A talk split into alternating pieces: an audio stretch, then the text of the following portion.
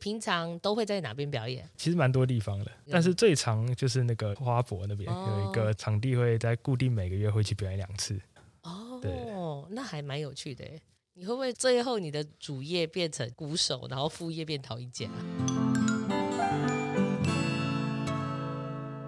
欢迎来到我们米博士的艺术诊疗间。大家好，我是米博士。那我们今天呢，访问的来宾呢是艺术家刘一堂，我们欢迎一堂。嗨，大家好，我们先恭喜一堂，因为呢，这次有入选我们的台陶奖，也有参加台湾青年陶艺奖嘛，也有得奖。对，那简单介绍一下一堂，毕业于台湾艺术大学工艺设计学系研究所，从小喜欢音乐啊、陶艺还有戏剧，那也受到家人启蒙走入创作，然后一路走到现在嘛，对不对？对对对，那可以跟我们稍微分享一下你这次入选台陶奖，还有个人作品啊、创作理念等。 OK，那其实这次不管是台陶奖或是青年陶这两次比赛的作品呢，其实都是那个在台艺工艺系硕士班毕业展的系列创作啊。哦，你们毕业展这么优秀， 毕业完之后投出来都得奖了。对对对对，就想说反正 B 展都做了那个很多作品，就是能投尽量投。嗯哼哼对，哼也是也是共估更多比赛啦。哦，当然当对然，对对。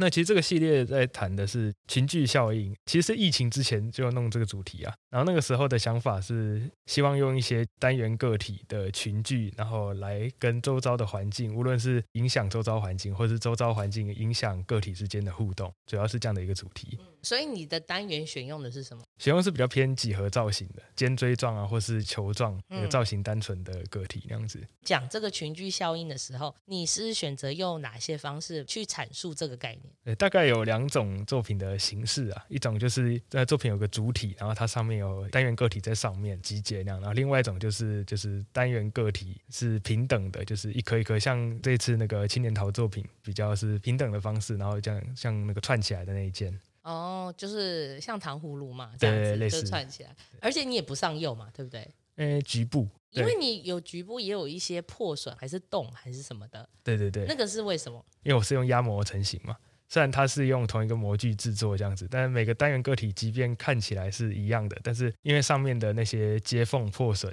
所以导致它每个个体其实互相又有不一样的地方存在。这样，那基本上你的群聚效应背后的核心概念是说，是我们被迫群聚吗？还是说你觉得群聚对你而言是一个什么影响？哦，其实我想要彰显说，情绪有可能是因为周遭环境影响而导致它互动状况改变，然后或是因为呃他们的情绪而影响了周遭状况，它是一个互相影响的一个过程。这样，哦，就对是所以你的群聚是有个体还有环境为主这样子。对。那个体跟个体之间呢？个体跟个体之间那就比较接近这一次那个青年陶的系列作品，它其实就纯粹只是探讨个体之间不同的群聚的一个样子，然后它其实就没有一个周遭环境的呈现在作品里面。那反而是这一次这个台陶奖的作品，就是以群聚然后突破周遭环境限制来当做一个作品的主题一样。 OK，那你是怎么决定要做这样的主题的？哦，因为这个主题其实就牵涉到，就是小时候我们是在那个我是淡水人嘛，嗯，对，那从小其实相对淡水是一个比较不像现在开发那么厉害的地方，就是它自然环境其实很多，动植物啊、虫鱼鸟兽，你就可以观察到很多就是自然界的一些情绪的状况这样子。嗯哦，所以是从自然的这种群聚的概念，对，其实是以以自然的方向为主啊。嗯，对我懂你的意思。那可以跟我们聊一下你的艺术启蒙是从什么时候开始的？ OK，其实因为我是念普通高中上来的，嗯，是一直到就是要填志愿的时候，那个时候，呃，那个年代，我不知道现在是不是，就是其实我年轻人都会对那个文创有一种那个迷失嘛，然后我就填了那个是迷失吗？还是不懂？不懂， 这 就还是嗯是是流行？就是，尤其对于我们这些没有考数科，就是一般高中的同学，就会觉得好像这蛮蛮有意思的。那你就觉得那个时候对你而言，文创是什么？不知道啊？很模糊。对，很模糊，然后我就嗯觉得，哎、那很模糊，应该是可以念念看 OK，所以你后来是去哪里念的？那个国立东华大学的那个艺术创意产业学系。哦，对所以就是有趣，然后你就去念了。对，然后因为那个时候王一慧老师也还在那边，这样子，嗯对，所以其实我的那个艺术启蒙其实是那边才开始，哦，是从大学的时候才其实开大始。学对那你大学念完之后，你对文创的认知是什么？对文创的认识，其实就是利用故事跟行销来让产品的附加价值提升啊。哦，我我的认知是这样啊，对比较狭义的认定。所以它是在商品中置入了文化性、故事性的方式，对，去赋予它更多的价值。对对那从这边要走到桃有一段距离，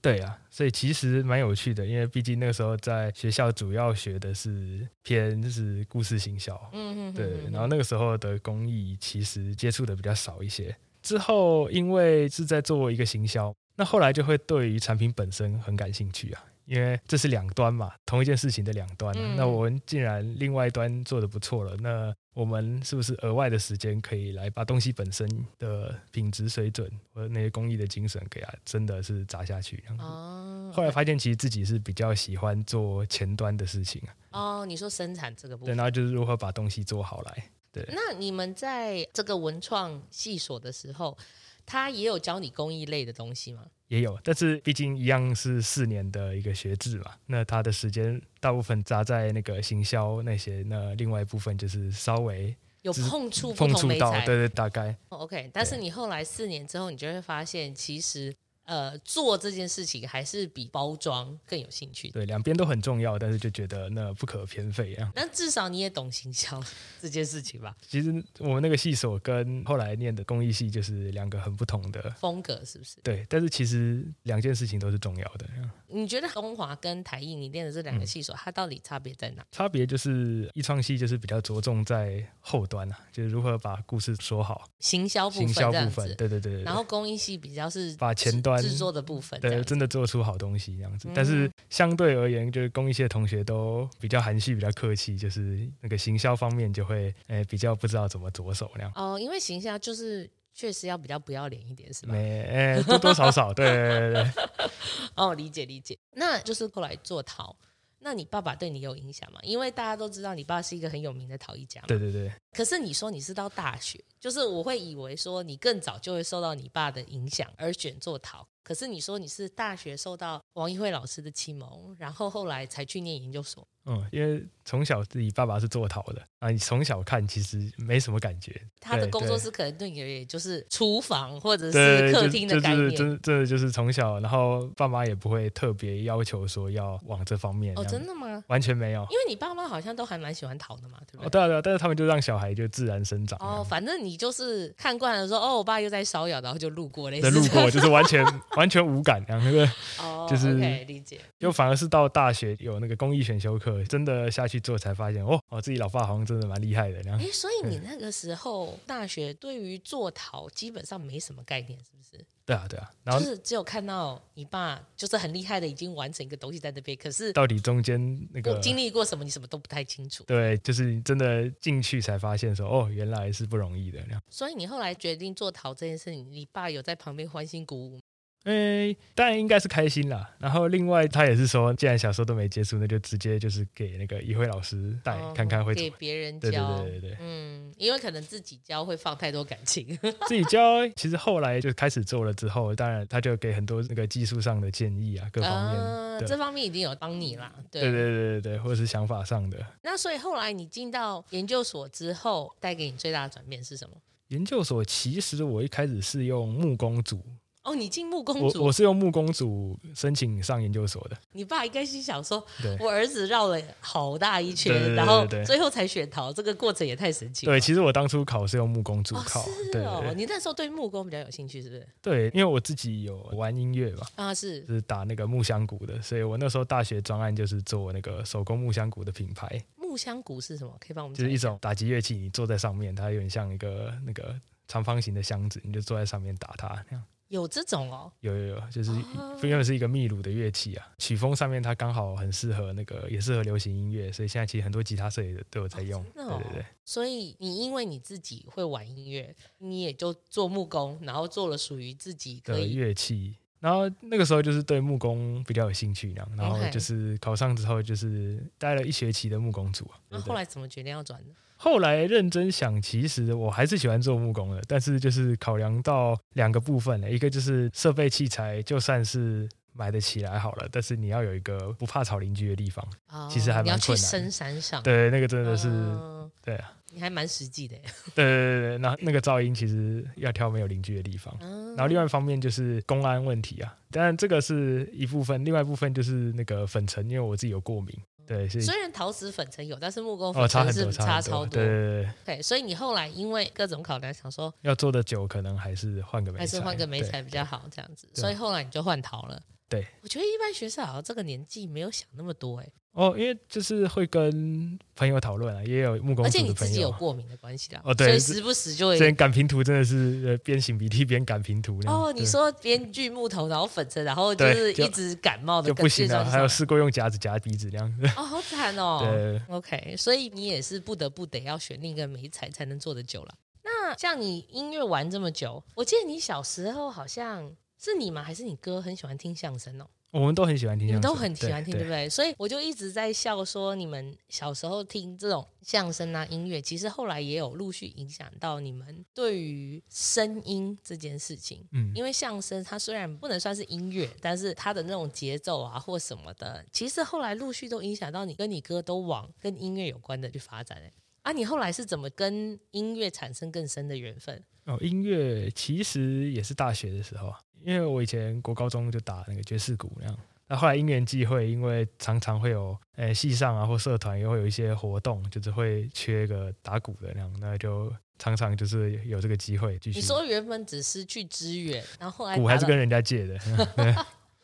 你说打到最后变成说你反而有兴趣了吗？可是你本来就有兴趣啊，不是吗？欸本来还好，原本上大学的时候就没有想要玩音乐。你说你高中的时候就玩的觉得还好，是不就是啊对对，其实还好，也然后后来上了大学之后，因为资源去玩，那你后来觉得音乐这个部分最吸引你的部分是什么？音乐部分哦，那嗯音乐部分其实觉得蛮有趣的，就是我觉得它是一半一半，呃，一半是艺术，然后一半有点像体育。为什么是体育呃，没有什么乐器都一样啊，就是它有一个技术性的锻炼。啊训练这样子？对对对，然后哎，练乐器这个东西其实跟重训很像，就是你有练就是有差那样，因为它跟你的肺活量啊，或者体力，体力或都是你都那个蛮肌有肉对乐器操作的熟悉度啊，跟重训一样，你有投入就会有回馈，就会有回馈。嗯对 OK，所以你后来打出兴趣之后，那这个部分对陶瓷，你觉得它有什么影响力吗？哦我后来有在做那个就是乌毒鼓啊，它是那杜个甫是什么是一个奈及利亚的打击乐器。 ？OK，我之前那个陶瓷学会开幕的时候也有用到，哦对，它其实就是一个陶罐形式的鼓那样子。 ，OK，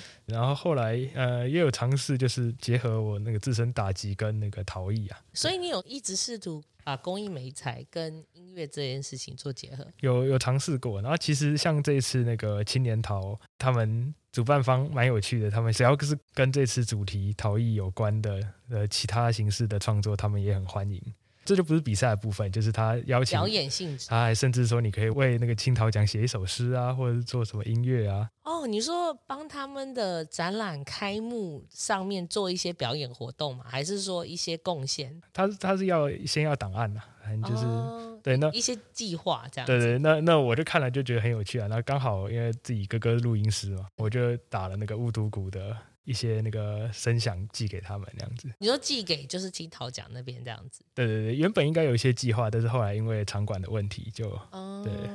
对啊，后来你说金桃奖那边是后来有展展出吗？没有，后来因为换地点，然后那个兵荒马乱，应该就取消掉就了。取消啊对掉。哦，对啊可惜。对对，我所的以档案还在。 大概还在真的。可是你平常都会在哪边表演？就是平常你有固定在表演吗？你的音乐？呃，其实蛮多地方的，嗯但是最长就是那个圆山的花博那边有一个那个 Magi Square 那个及时行乐，哦有一个场地会在固定每个月会去表演两次。表演两次哦，对，然后它是一个免费的户外性质的演出活动，那所以你通常都跟谁一起搭档？然后跟一个叫做小野狂花乐舞合作社的佛朗明哥团，他们是就全职，然后有歌手、有舞者、有吉他手那样，就蛮常合作的。哦，你觉得在玩音乐或者是办展览这种两种身份上给你的差异性是在哪里？哦，其实两个身份有一些嗯、呃有趣的地方啊。嗯，一方面像刚刚有提到的嘛，就是有在玩音乐，然后又有做公益方面的，所以我可以自己做自己的乐器。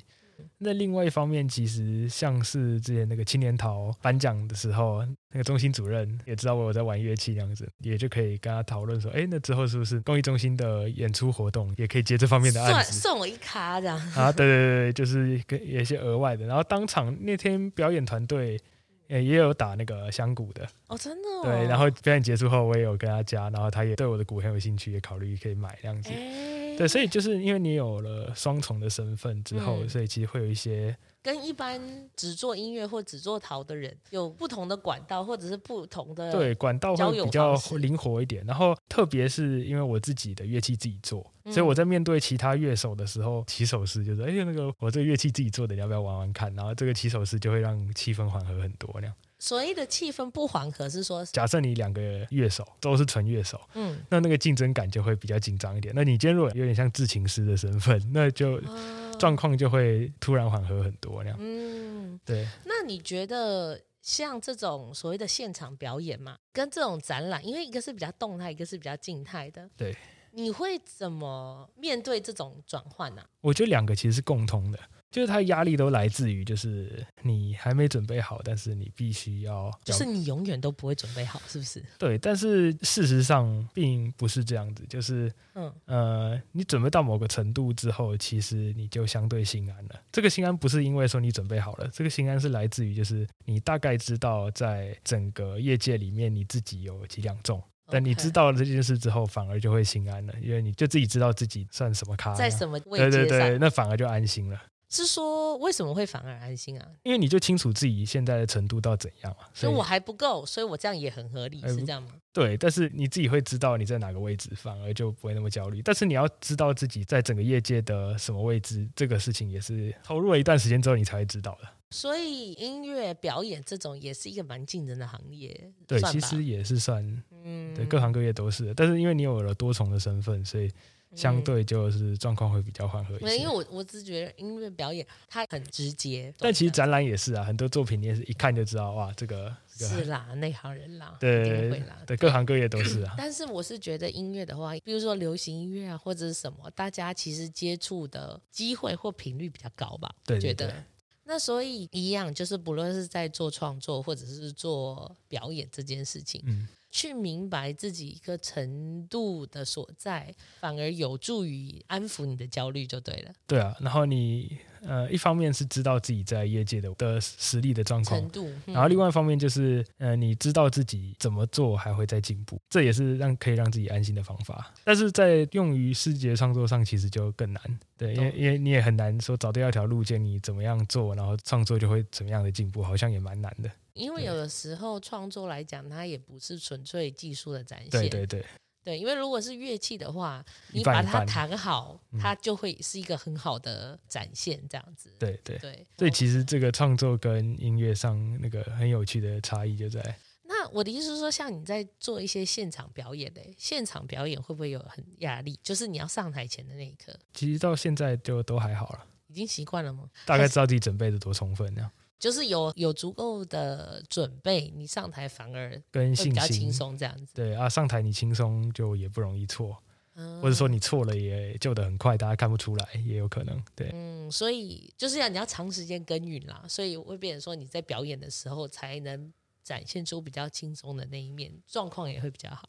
对啊，我觉得各行各业应该也都是，就是基础如果好的时候，那相对上自己的压力也不会那么大。呀、但是你知道有些人他就是天生焦虑啊， 哦，对对对，对啊，就是我们当然可以说你只要准备好就好了，可是永远有些人会觉得说哇好还要更好啊，就是对 啊嗯我，希望我是在表现我最完美的那一刻，但是你反而比较不会有这种坚持，是不是？没有，其实，在表演来说，我脸皮蛮薄的。哦，真的吗？正是因为脸皮薄，所以就是特别多多练习了很多东西。所以你是在别人看不见的地方，你反而付出更多的力气，因为你不希望自己在表演的时候就是出错，或者是说他的展现不如你的预期，所以你至少要把自己努力到某个程度之后，你才愿意上台，或你才愿意展览，是这样吗？嗯，另外一个有趣的就是，我努力的方向其实是对整体实力的提升，比起说我就练表演那首歌不出错，这是更重要的。嗯，所以你比较在乎的是实力的培养，对，不论像是陶瓷整体的技术、对土的熟悉感，或者是说像对乐器本身的熟悉感、技术的练习、培养、体力的训练等等，对你而言，其实比只把一件作品做好或把一首歌练起来来的重要太多了。呃，我相信这样做是相对有效率的，嗯就是你把自己总体的程度做提升之后，然后当然每一件单一的功课还是要做好，但是相对来说压力也不会那么大，然你后反而能应付各种不同的状对态，单件的状况，对，那还蛮有趣的耶。你会不会最后你的那个主主业变成鼓手，然后副业变陶艺家？对，其实目前就是两边都都都在努力都在经营这尝样试，子对对对。那在打鼓啊，或者是像你刚刚讲的，有点像体能训练啊什么的，嗯这个会跟你的陶瓷有影响吗？嗯，因为之前自己在做毕业制作的时候，也有在想过，就是把两者做一个结合，嗯，然后也有做一些尝试啊，但是到最后觉得要撑出完整的毕制主题，可能时间还是太赶了。哦，就是还要再更多摸索对的对成分。对，因为毕竟两个部分要跨界起来，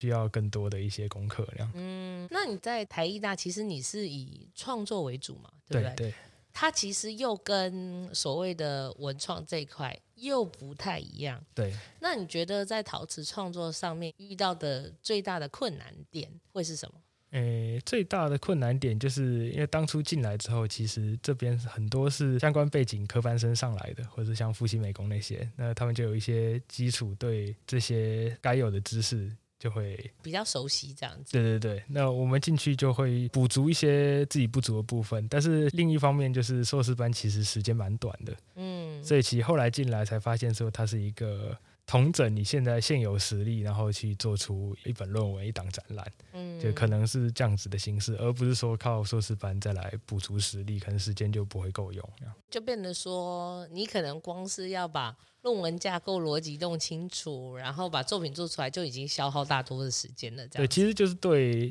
进硕班前个人能力的一个统整啊。那新的东西的锻炼其实就比较哦，比较比较少一点比。较没有空，对，就是要要先把那个展览跟论文弄出来，就用现有的技术。嗯，对，懂的意思。所以这个部分有点像是说硕士班有点时间不够用的感觉要。不然对我自己的状况是这样子，但是最后还是在时间内把该做的东西做出来，感觉也是另外一种时间规划这样吗，对一种时训练。时间规划的磨练这样 对子。对对对对。你是两年毕业吗还是三年？三年，三年，哦，对，其实因为我还有换美彩一学期。对，但是我印象中三年我都觉得好赶哦。对，其实就是蛮因为赶你的。看，我们一年级就是在学一些什么研究方法、啊、报告什么之类的，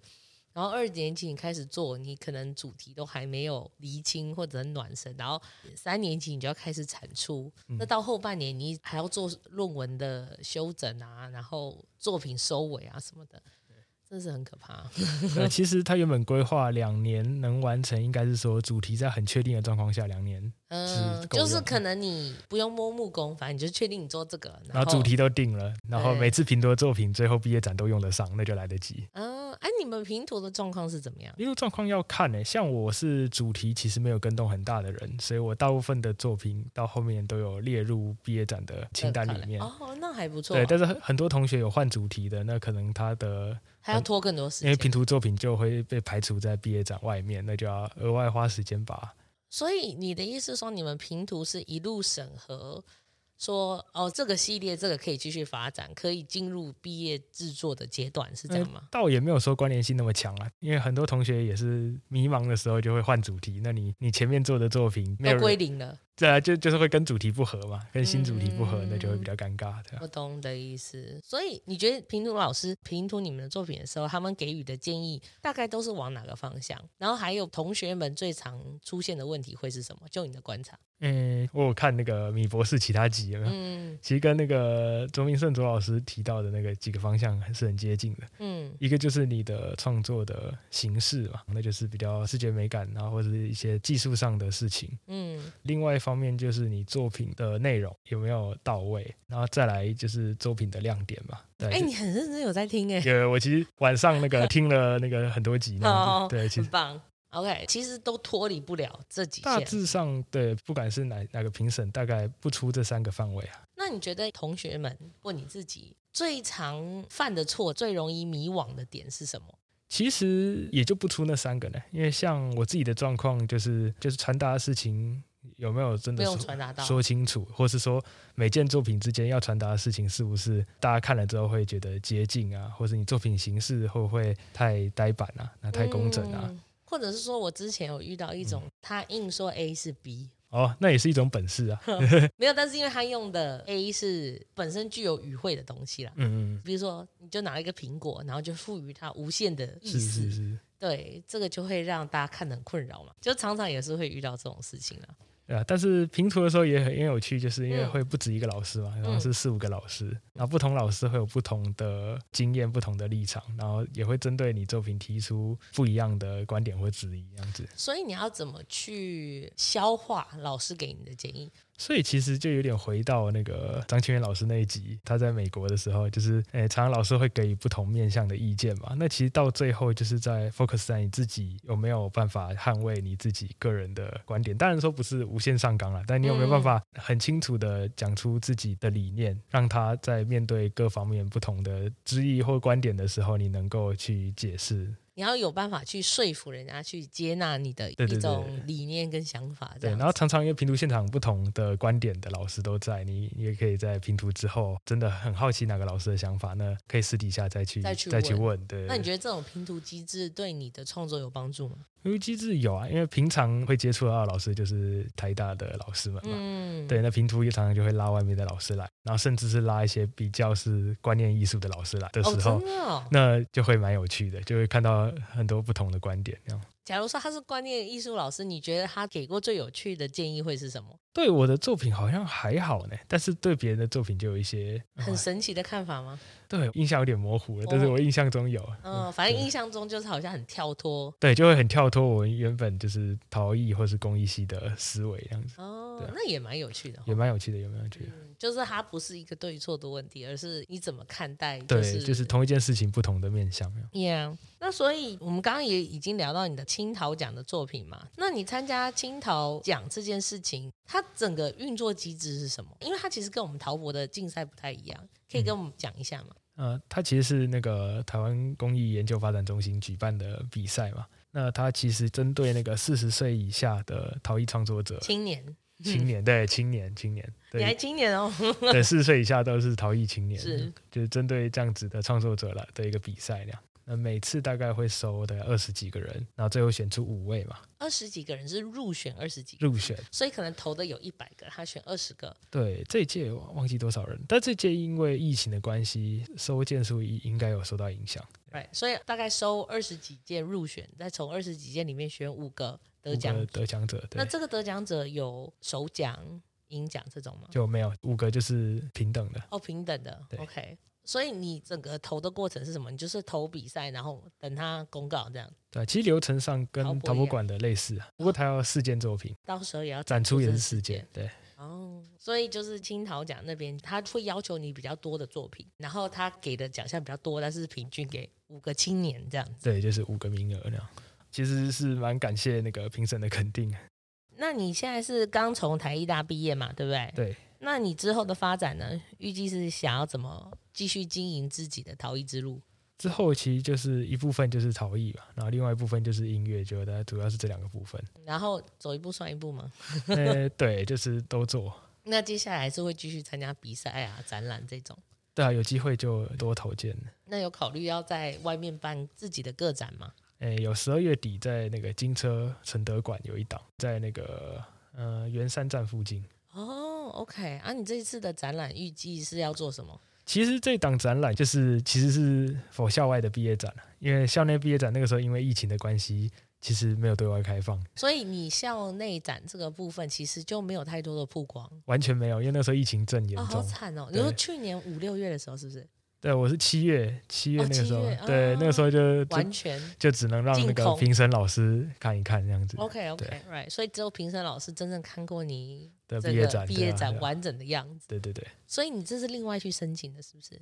那这其实是也是投了两年呐、那个金车展哦，他是每一年都会在争嘛，对不对？对，然后第一次投的时候就没有没没有有录取，没有去，然后嗯。哦对然后然后第就二次就是第二在，次就比较顺利，因为那时候作品也相对完整一点。嗯，对反正不论你在什么阶段，都要努力做作品，然后投件投比赛、投展 览，有一天会是你的这样子。就是就尽量投，然后也增加那个这个行政流程的经验啊。然后、哦，然后久了，其实也可以看到大家其他人在做些什么事情。所以比如说有人就跟你说，哎，我都没有投过嗯比赛、展览，那你会怎么建议他？反正投投个几次，然后就知道大概有哪些事情。你说，比如说表格要怎么投，然后人家想要看什么样的作品等等，这样吗？对，然后不同比赛对那个作品拍摄有不一样的需求啊，作品拍是像什么？就是三面不同的照片啊，然后有哦，些就一是个作品要有不同然的后画上质面要到多少啦？对，就是其实都不太一样啊。所以其实这准备起来也挺麻烦的、而且其实应该作品做好烧出来之后，就应该要完整建档，啊就是那个版